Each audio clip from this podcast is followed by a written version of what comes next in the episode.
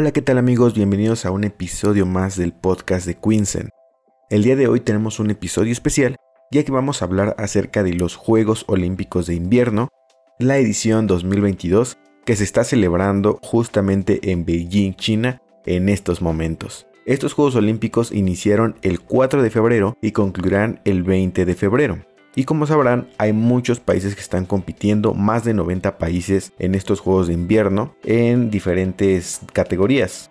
Ahorita vamos a hablar más acerca de estos deportes, de cuáles son los deportes que eh, se están llevando a cabo dentro de esta justa olímpica y además algunas curiosidades acerca de países, que como sabemos los Juegos de Invierno pues es necesario que haya nieve, sin embargo hay algunos países que pues realmente no tienen nieve en sus zonas como es el caso de México o por ejemplo Jamaica. Jamaica que ha sido uno de los países que también ha sorprendido que en su momento cuando llegó a los Juegos Olímpicos de invierno sorprendió a muchas personas por su participación y que ahora es un país que prácticamente no puede faltar. Hay muchos otros países con este mismo caso. ¿Y por qué hago hincapié en Jamaica? Bueno, porque incluso hay una película que se llama Jamaica bajo cero que habla el caso de esta llegada, de la llegada de Jamaica a los Juegos de Invierno en una competencia de trineo por equipos en donde un grupo de jamaiquinos pues incursionan en este deporte no siendo respaldados ni por su propio país y siendo tratados pues de forma diferente por los competidores de los Juegos Invernales, pues ya que no era común verlos en ese tipo de competencias. Como sabemos, Jamaica es de los líderes en otros deportes deportes como carreras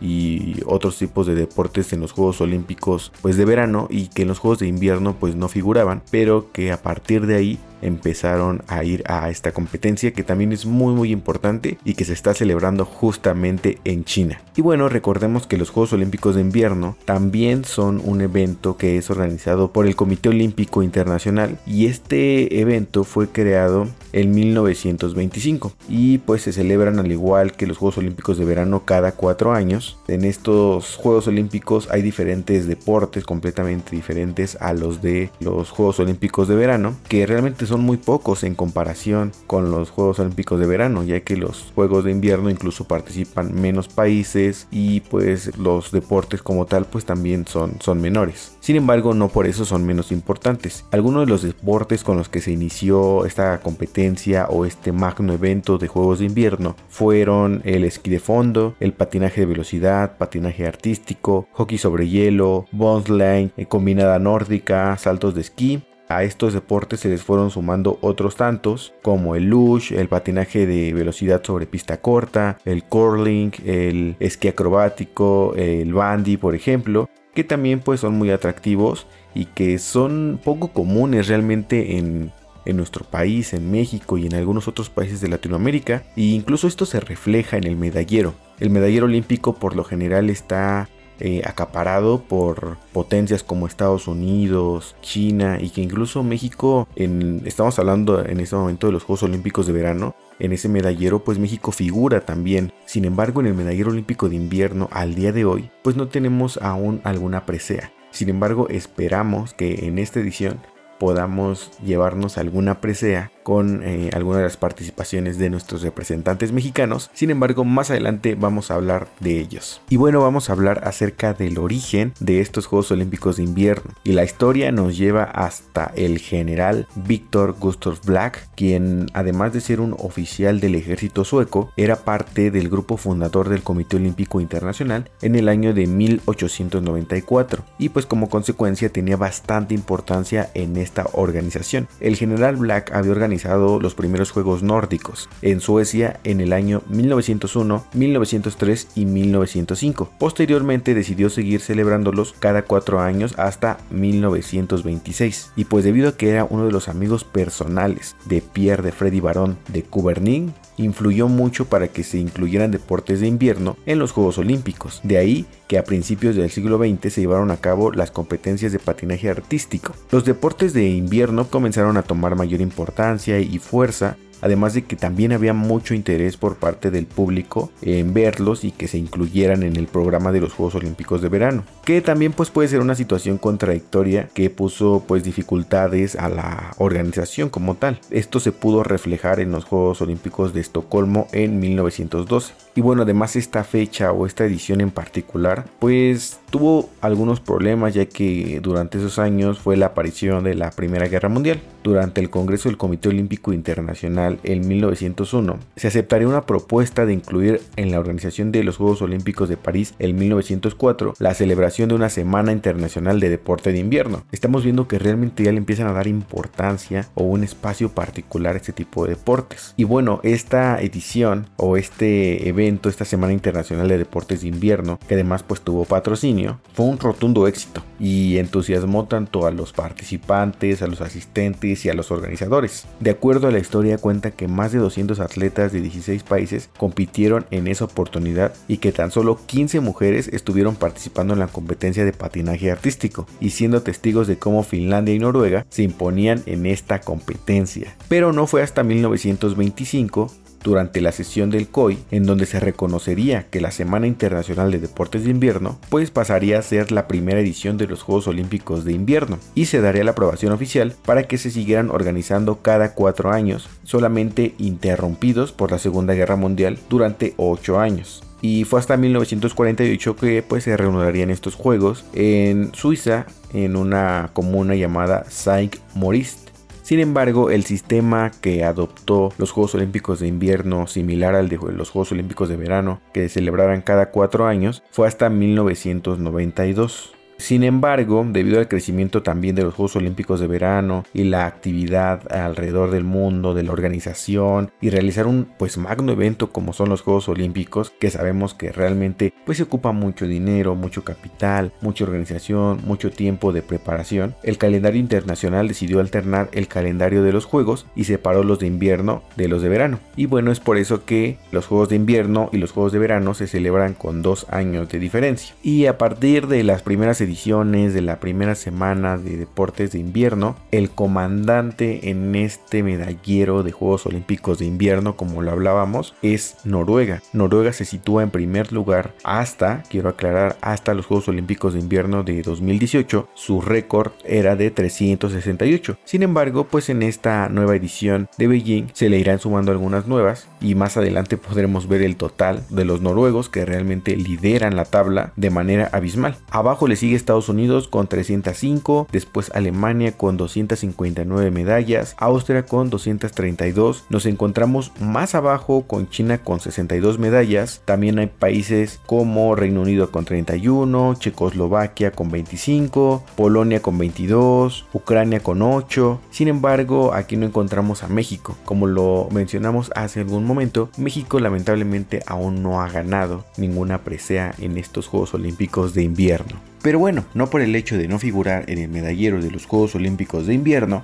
no quiere decir que no tengamos algún representante histórico, y en efecto lo tenemos, y su nombre es Hubertus von Hohenlohe, esquiador alpino mexicano que nació en la Ciudad de México, pero es descendiente de la familia real de Gutenberg, un antiguo reino de la actual Alemania, y que además de ser atleta, es cantante, fotógrafo y empresario. Hubertus representó a México en los Juegos Invernales de Sochi 2014, sin embargo no es la única participación de Hubertus, ya que la primera vez que él nos representó en los Juegos Olímpicos de Invierno fue en 1981 y corrió su primera Copa Mundial de esquí.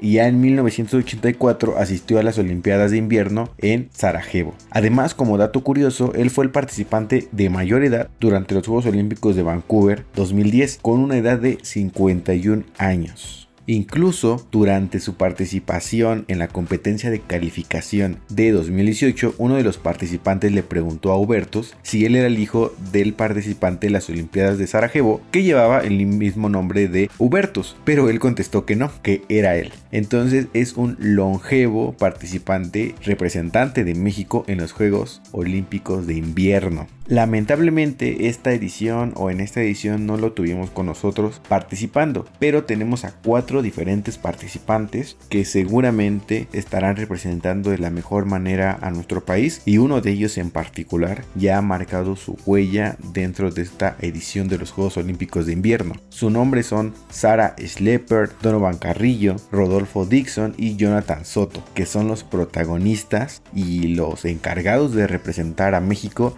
en estos Juegos Olímpicos de invierno. En el caso de Sara Schlepper, ella ya finalizó su participación quedando en el lugar 37 de la final de slalom gigante de esquí alpino. Y bueno, Sara ya se despidió de Beijing 2022 haciendo un tiempo de 1.05.53 minutos. Sin embargo, fue la segunda representante latina mejor posicionada, solo detrás de la argentina Francesca Baruzzi, quien terminó su participación en el lugar 29. De esta manera, Slepper dio por terminada su actuación en ya sus sextos Juegos Olímpicos de invierno, marca que la convirtió en la primera mujer esquiadora con esta suma en participaciones en Juegos Olímpicos. Representó primero a Estados Unidos en Nagato en 1998, en Salt Lake City en 2002, Turín en 2006, Vancouver 2010, mientras que ha representado a México en Pyeongchang en 2018 y ahora en Beijing 2022. Y antes de pasar con los siguientes participantes mexicanos en estos Juegos Olímpicos de Invierno, vamos a una pausa. ¿No sabes cómo empezar a importar, contactar con proveedores o comprar de China? Entonces el curso Aprende a importar de China con Quinsen es para ti. Modalidad, presencial, en vivo por webcam y online. Tú decides. Aprende e importa con Quinsen, tu aliado estratégico en negocios con China. Y bueno, estamos de regreso en este podcast especial en el que estamos hablando de los Juegos Olímpicos de invierno. Y ahora vamos con Donovan Carrillo, este joven patinador que cautivó no solamente a todo México, sino al mundo deportivo, ya que ha hecho participaciones increíbles durante su paso por esta competencia. En su primera presentación, Donovan Carrillo, que además es originario de Jalisco, pues tuvo un excelente debut, rompiendo su propia marca y haciendo historia para el deporte nacional y con una calificación de 79.69 unidades, Donovan pudo finalizar en la posición 19 y clasificar a los finalistas para convertirse en el primer mexicano de toda la historia en avanzar al programa libre en el patinaje artístico de unos Juegos Olímpicos de Invierno. Sin embargo, pese a su excelente participación en la final de patinaje artístico, pues Donovan no tuvo la mejor puntuación ya que pues tuvo algunos accidentes, algunos errores durante su presentación y esto pues lo llevó a que se posicionara en el número 22 de la competencia. Sin embargo, este joven con tan solo 22 años pues realizó una rutina de poco más de 4 minutos y tuvo una puntuación final de 138.44 en el programa libre, lo que es un gran logro para él y para todo el deporte del patinaje artístico mexicano, por lo que con este resultado se convirtió en el deportista mexicano con el mejor resultado de la historia en los Juegos Olímpicos de invierno y que esperemos verlo en siguientes ediciones, pues ya que a pesar de no haber conseguido escalar a mejores posiciones o escalar a las posiciones de primero, segundo o tercer lugar, pues joven de 22 años tiene muchas oportunidades para regresar en las próximas ediciones y seguir haciendo historia. Pero bueno, el oro en, este, en esta disciplina lo consiguió Nathan Chen, originario de Estados Unidos. La plata y el bronce fueron ganados por los japoneses Yuma Kagiyama y Shoma Humo. Y ahora vamos a hablar de otro mexicano que también está pues por competir. Él es Jonathan Soto. Es un atleta originario de Durango que desde los 12 años ha vivido en Minnesota en Estados Unidos y él practica el deporte de esquí de fondo, que es una de las principales ramas del deporte y que pues es la primera ocasión en la que Jonathan pues representa a México en una justa invernal, donde demostrará su habilidad en la prueba de 15 kilómetros estilo clásico una competición que esperemos le vaya de la mejor manera y pues que su sueño olímpico siga hacia adelante y no termine en una mala experiencia. Así que ahora vamos con el siguiente y último representante mexicano dentro de estos Juegos Olímpicos de invierno. Su nombre es Rodolfo Dixon y él va a representar a México en la disciplina de esquí alpino y ahora viene por su revancha después de superar lo hecho en Pyeongchang en el 2018 cuando se quedó con las ganas de llegar pues mucho más alto en una mejor eh, posición ya que finalizó en el lugar número 48 y ahora pues llega con una mejor actitud y quiere mejorar su marca. Esperemos que lo consiga y que logre obtener el oro en esta competencia o estar en el podio dentro de esta disciplina. Y bueno, son diferentes las sedes en las que se están llevando los diferentes eventos deportivos de esta edición de los Juegos Olímpicos de Invierno 2022. Uno de ellos es el Óvalo Nacional de Patinaje de Velocidad, el Centro Nacional de Convenciones, el Estadio Cubierto de la Capital, el Centro Deportivo Wukunson, el campo de esquí alpino, eh, la pista de bobsleigh, el Centro Nórdico y entre muchos otros lugares en los que se están llevando a cabo estos increíbles eventos deportivos y en los que como lo mencionamos están participando participando más de 90 países. Países en los que se encuentra Arabia Saudita, Brasil, Canadá, Corea del Sur, Colombia, México, Argentina, Estados Unidos, Grecia, Japón, China, por supuesto como anfitrión, Marruecos, Nueva Zelanda, entre muchos, muchos otros países que sin duda alguna pues van a estar compitiendo también por llevarse una presea y poner en alto a su nación. Y bueno, ¿cuáles son los deportes que están presentes en esta edición de los Juegos Olímpicos de Beijing 2022? 2022, que por cierto, eh, durante la elección sobre el país anfitrión, compitió con Alma Ata y la votación estuvo muy cerrada. Apenas se llevó 44 China contra Kazajistán, que son 40 votos. Entonces estuvo muy cerrada esta votación. Sin embargo, China con Beijing fueron los triunfadores para ser la sede de los Juegos 2022. Y que además los Juegos que continúan en el año 2026 se llevarán a cabo en Milán.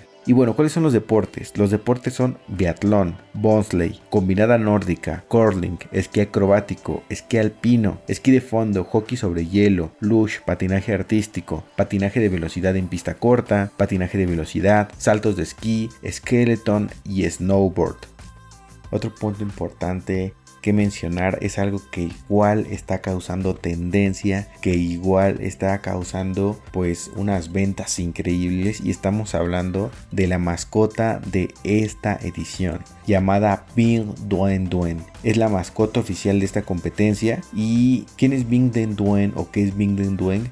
Bueno, Bing Den Duen es un panda gigante con un traje de hielo, un corazón de oro y que tiene un amor por los deportes de invierno. Se dice que el panda está listo para competir y que tiene el verdadero espíritu de los Juegos Olímpicos que además quiere compartir con todo el mundo. De acuerdo con la creadora Kao Shui, el nombre de Bing Duen Duen significa Bing, hielo y Duen Duen que representa a todos los niños. Recordemos que el panda es un animal emblemático de China y además el hecho de que esté realizado con una cara tan infantil, pues sí en efecto tiene una mayor conexión con los niños y no solamente con los niños, porque tanto coleccionistas, tanto como amantes del deporte, pues están buscando su peluche de Bing Duen Duen. Y bueno, después de hablar de este gran evento que sin duda alguna ha tenido una excelente evolución y que ha tenido un gran alcance, que además ahora como a los Juegos Olímpicos de verano podemos verlos a través de YouTube en tiempo real y podemos ser testigos de estas increíbles competencias y apoyar desde la distancia a nuestros compatriotas mexicanos y por qué no también a los competidores de China eh, que para nosotros como emprendedores como importadores de China pues son unos hermanos de negocio y que qué mejor que desearles la mejor de la suerte en esta competencia amistosa olímpica que pues es más que nada una competencia de habilidades y también un espectáculo para todos nosotros que somos testigos de esas increíbles habilidades, de esas increíbles disciplinas que se están llevando a cabo en estos momentos de manera internacional.